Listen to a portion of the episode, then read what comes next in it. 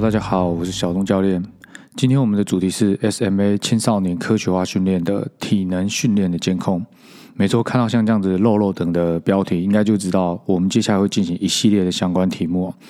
在开始这一集之前呢，请先容我稍微小小的炫耀一下，就是呃，蛮荣幸在去年二零二一年的年底受到 SMA 台湾运动医学学会的邀请哦，担任年会主题分享的讲师。哦，虽然主要是去跟大家分享青少年训练监控这个，呃，我很有兴趣的主题之外，对我来说其实也是一个很震撼的追星之旅啊。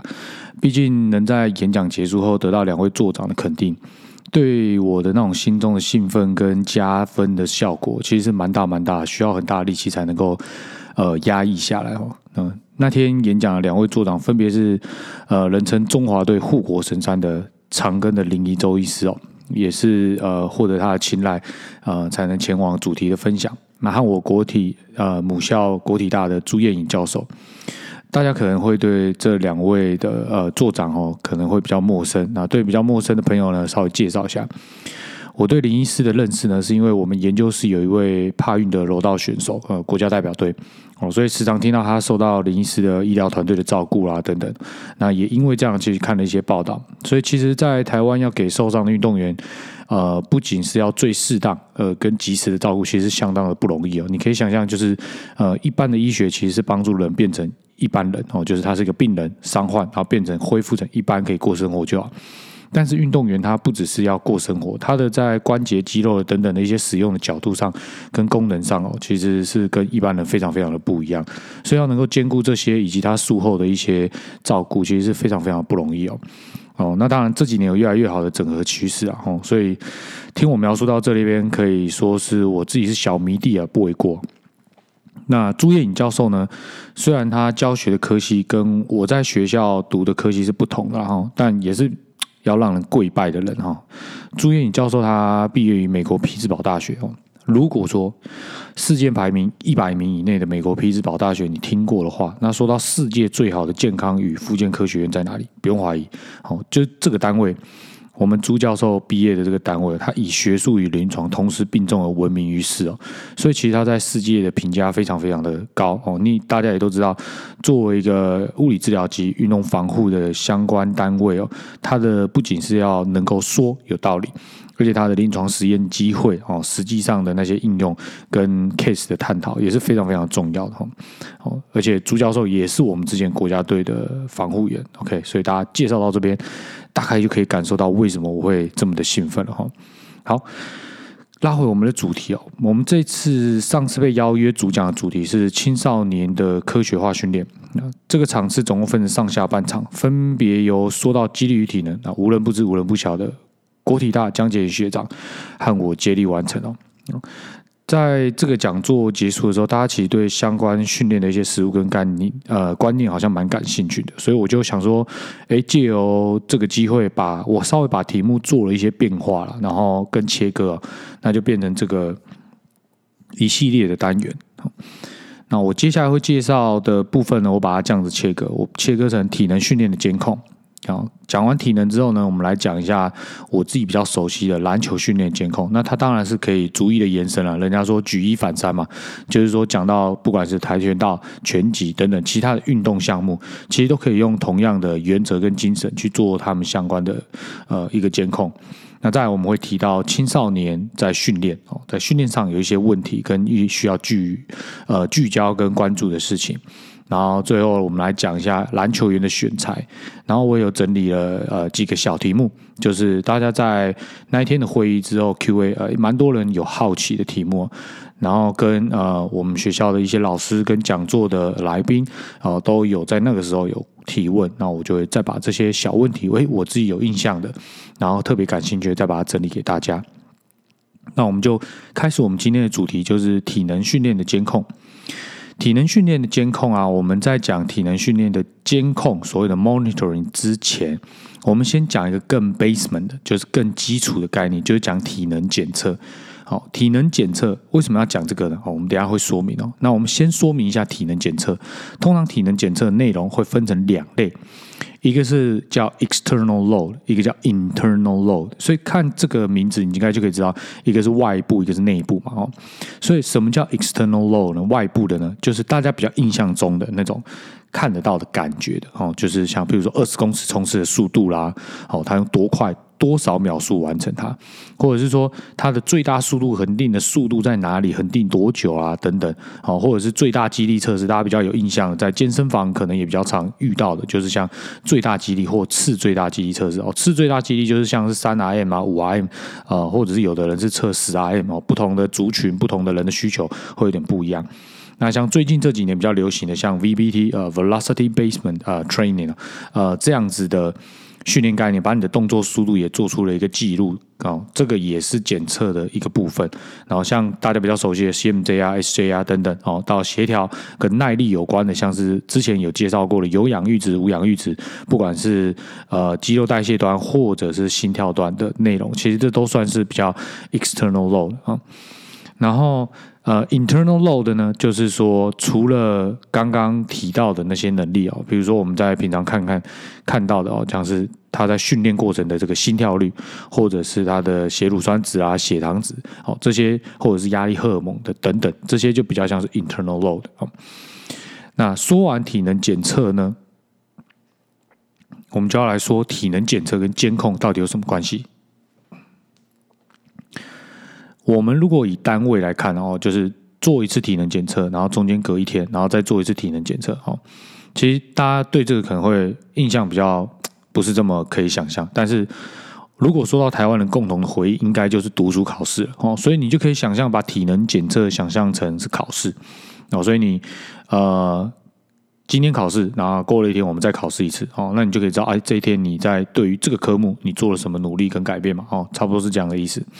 那只是我们把这个时间呢，我们不知道这段时间是多长，它不一定是一天哦，所以我们可能会有反复、反复、反复的考试哦，类似像这样子的概念。那其实体能监控跟检体能检测，其实概是概念就是这样。我们在一段时间又一段时间之内，我们反复的去做这样的检测。那这个检测的内容，它不一定永远都长一样。哦，应该是这样讲，就是不是说我每一次的检测我都会有十项，然后下一次也十项，再下一次也十项。应该是说，经过了一段时间，我针对我想要看的内容，好，然后我去做某一些特定的检测。好，那这段时间我们观察这些检测数据的变化，就是所谓的体能监控 （monitoring） 的一个概念。所以说，讲到监控，大家会觉得说啊，好陌生哦，然后不知道在干嘛。但其实想起来，就是跟以前大家在读书考试一样哦，你不会。嗯，有事没事就星期一考了来国英数字社吧，哦，就是国文、英文、数学，我历史、地理、公民，哦，全部都给他考一遍，不可能嘛，哦，一定都是教到一个段落考一个单元，教到一个段落考数学，教到一个段落考历史，好，一定是类似像这样的概念。那当然，你说会不会有总测的时候？有啊，像大家印象中的段考，或者是模拟考，它。就会有这样的概念。那你就说，哎，那这些都是在考试啊。那以体能来讲，说回到体能来看，它有没有什么不一样？有，有不一样。所以我这边就要说明一下，像体能检测的时间点哦。如果体能检测跟体能检测之间包夹的是一个课表，所以我们做这个检测的意义在哪里？我们在看的是说，这个选手吃下这个课表的时候，他的身体的回馈 feedback 是不是如我们所预期的？我们是在校正或者是检验这份课表的有效或是无效嘛？哦，那。几个呃比较常做体能检测跟监控的时间点，就是像在开季开季的训练之前呢，我们也会做体能检测。为什么？我们要掌握选手的身体特质嘛，这是第一个基本原因。那其实还有一个第二个很重要的原因，我自己蛮常运用，就是因为新的开季以前。你必须了解到你新的这一批的选手，他的特性是什么哦？如果以职业队来说，基本上我们只要判断我们新交易来的这些球员的素质就可以了。但是像国中、高中、大学端的这些选手，因为他会有所谓的毕业，而且有时候毕业是一整批的主力哦，尤其是国高中的时候是非常明显的，就是国三跟国一，还有呃高三跟高一哦，现在好像叫。呃，以国中好像叫九九年级是吗？哦，就九年级跟七年级其实差异是非常非常大的，尤尤其是因为他们占基数的关系，所以说能够打到球的一定就是会打球跟体能好的这些人嘛，哈，所以说尤其是在高竞技赛场上，所以说我们要在开季训练前先把我们今年主要这些主力的体能检测呃，透过过去这一段时间的训练，它也会有一些改变嘛。那我们先把它抓出来。哦，为什么会讲这件事情？讲讲到这边，大家可能有点模糊。那我就讲一个例子，不知道大家有没有印象？就是在台湾以打篮球来说了哈，如果你的阵容比较小，通常教练就然后别的队伍的阵容比较高大的时候，他们就会去说：“哎，我要以快制高。”但问题是，以快一定能制高吗？是谁说高的那个队伍一定会很慢的？这个。就是我讲到这个时候，之前也有个教练啊，就跟我说：“哎，对哈，哦，所以其实像这样的概念是非常非常重要。没有人说矮一定要快哦，其实你一定你身边一定有遇过那种矮但是他慢慢的人嘛，对吧？哦，那高也不一定要慢哦，所以说呃，我们不能只是凭着这个感觉，它看起来很慢哦。其实呃，如果有常常在做速度检测的人，就会发现了，其实有一些高个啊，他在启动，因为他腿长嘛，所以他。在矮的人真正加速起来之前，把他的步频提升起来之前，其他的速度是蛮快的啊。什么叫速度？反正就是我单位时间内移动的距离嘛。所以我管你怎么跑，反正我移动距离比你长，我是不是速度就比你快？好，所以其实从这点来看。我们需要一个更客观、更具体的数据哦，来提供我们做参考哈。所以这个就是说，拟定接下来这一季的训练方针是开季训练前要做体能检测最重要的原因哦。那在另外一个我觉得蛮值得做检测的时间点，就是比赛周期之前啊。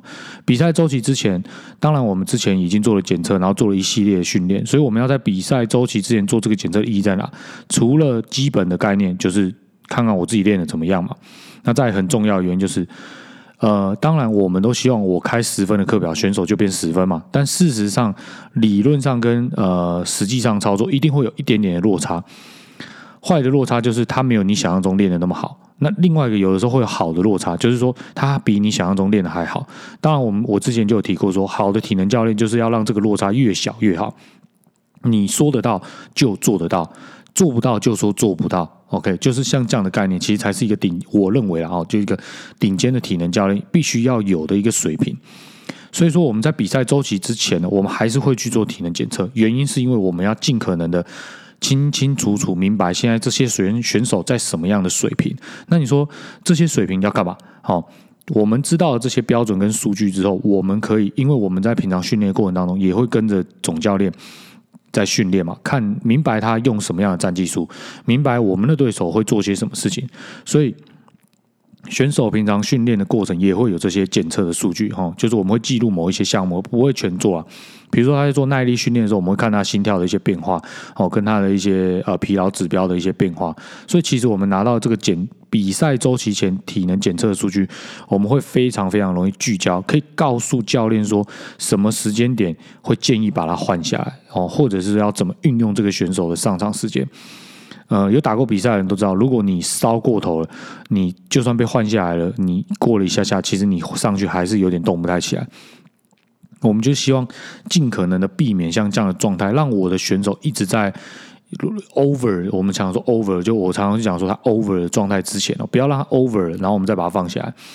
他还没 over 之前，我们就放下来休息三十秒，再上去，其实那个效果就非常非常好。但是你 over，你下来休息三分钟，可能他都回不去。哦，很长的状况是这样，所以。当然，你是说实物上能不能这样用应应用呢？这个就是说，体能教练必须跟总教练要有一定的默契。那你们必须呃，在透过之前的比赛，就要不断的去做沟通。那也让总教练，因为毕竟在场上决胜负，有时候有一些关键的球员，他关键时刻就是换不下来嘛，哈。所以说，我们要。教练也要知道说，当他 over 宕机了哈，我们常常讲电脑会热宕，人也会呃也会宕机嘛哈，所以你就用这样的感觉去抓，哎，他在宕机的时候，每个人宕机的状况不同，像有些手机宕机了，整个就关机了，有的宕机只是荧幕不会动，过一下就好了哦，所以说体能检测概念也是这样哦，我们拿到一个数据，就算这个数据看起来是一样，但是在人的身上是不是长一样，会有一样的问题哦，我们也不一定。知道，所以为什么说有的时候体能教练也必须要跟对？因为人是很特别的，每个人都会有一些差异性，所以你在跟对的过程当中，你可以把这些已经具体化的数据变得更跟这个选手的连，我说的就是说跟这个选手的连结性更高。你对于这些数据的判读啊，跟描述就会更加精准。那你提供给总教练的建议，当然当然就会更加的贴切哦。那再来另外一个就是重点赛事后的体能检测。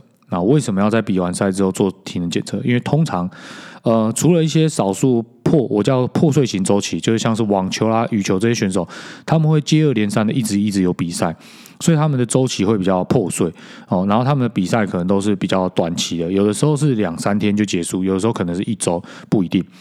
那像这样子的状况，它的周期就比较破碎。但是像篮球或是棒球，他们的周期会有个比较完整的休赛期跟季前期。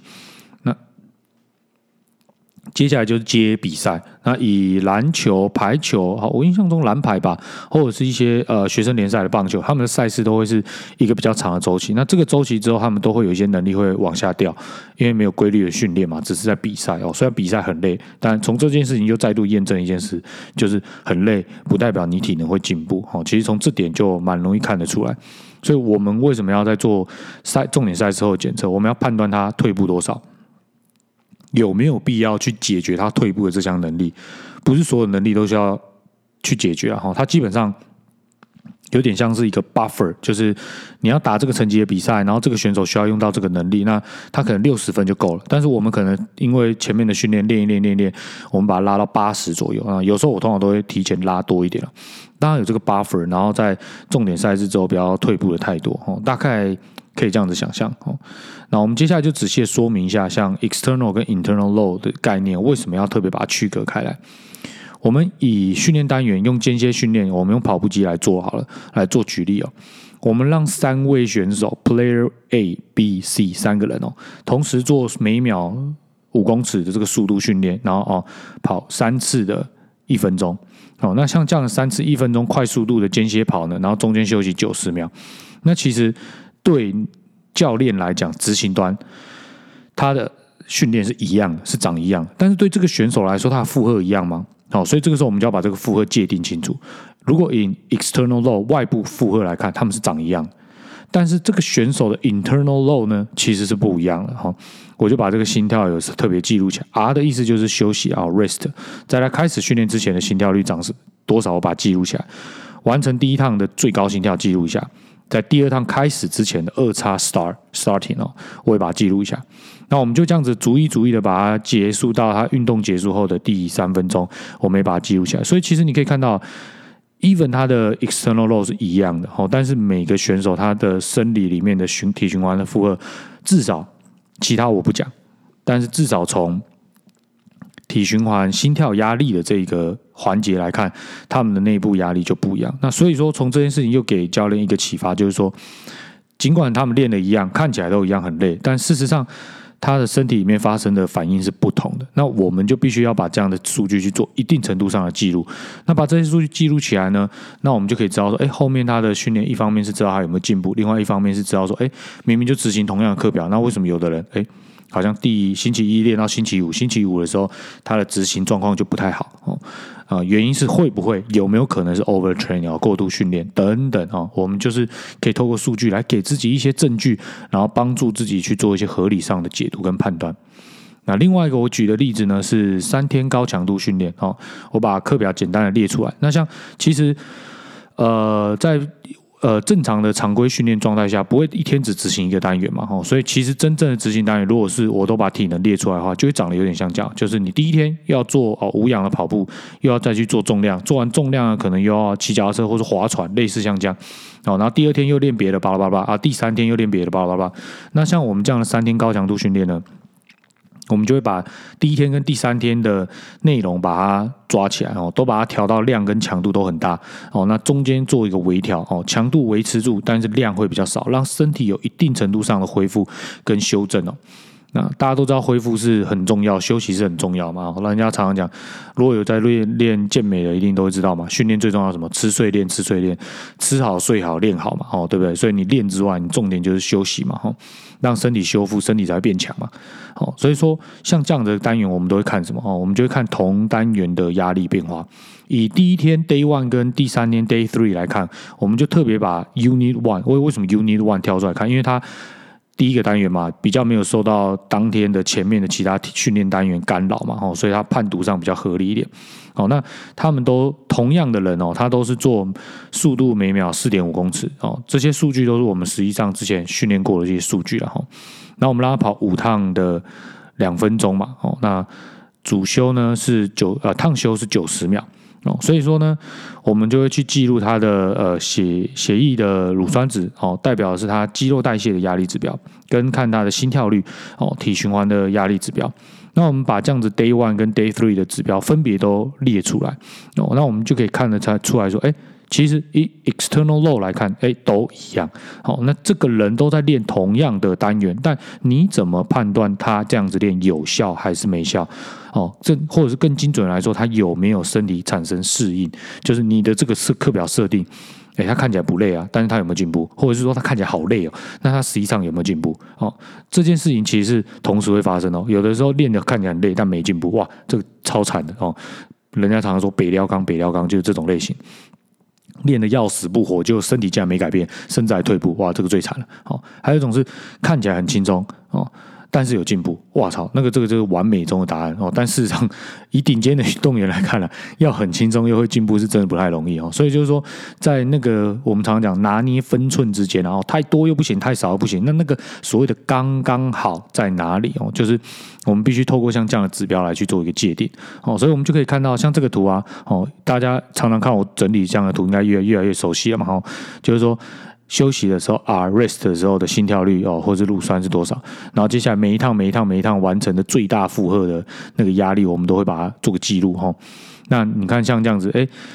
同样的课表，但是他在第三天的心跳率，哎，就比第一天还要低，而且乳酸也更低。所以可以从这个角度来看哦，他这样子经过了三天的强度训练，我们这是课表设定行不行？我其实我觉得 OK 了哦，就是说短短的三天之内，应该说两天多了哦，就让他的身体对于这样的肌肉刺激哦，原本他无法负荷的刺激，呃。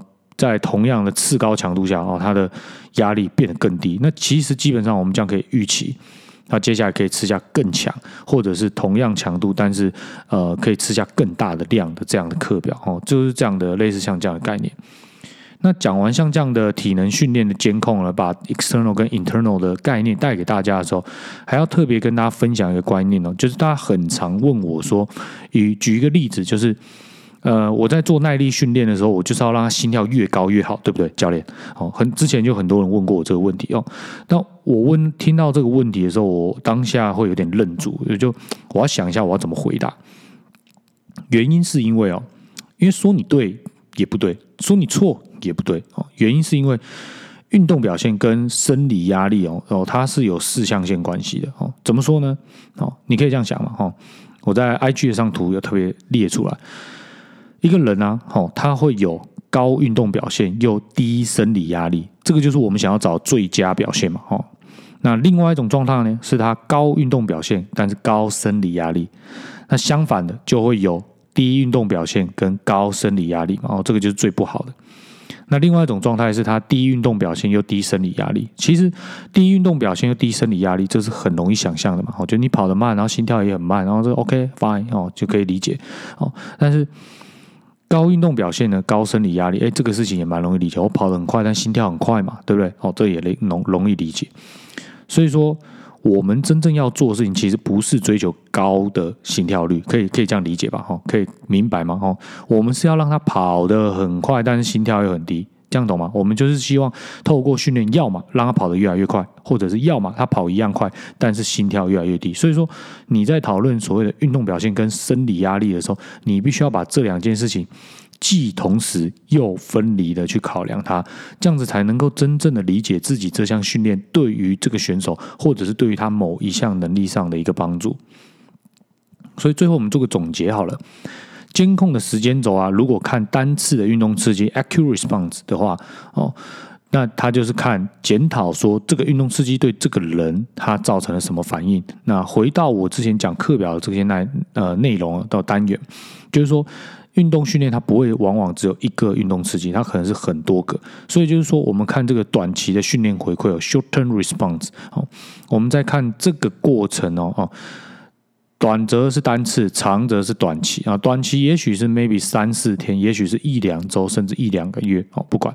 所以就说，我们真正监控的时间轴，监控不要把它想的太难，也不用把它想的太复杂。其实真正的监控就是像每天刷牙洗脸一样，这么一个习以为常、正常的事情，就是我在做体能训练的过程当中，我一定会适度的去收集一些指标，在不影响训练跟教练的战技术训练的这些过程哦，哦，我尽可能的去观察一些指标，有效性的指标，那终终究啊，最终还是要考验到这个体能教练他对于各项数据的回馈，他的解释力到底够不够？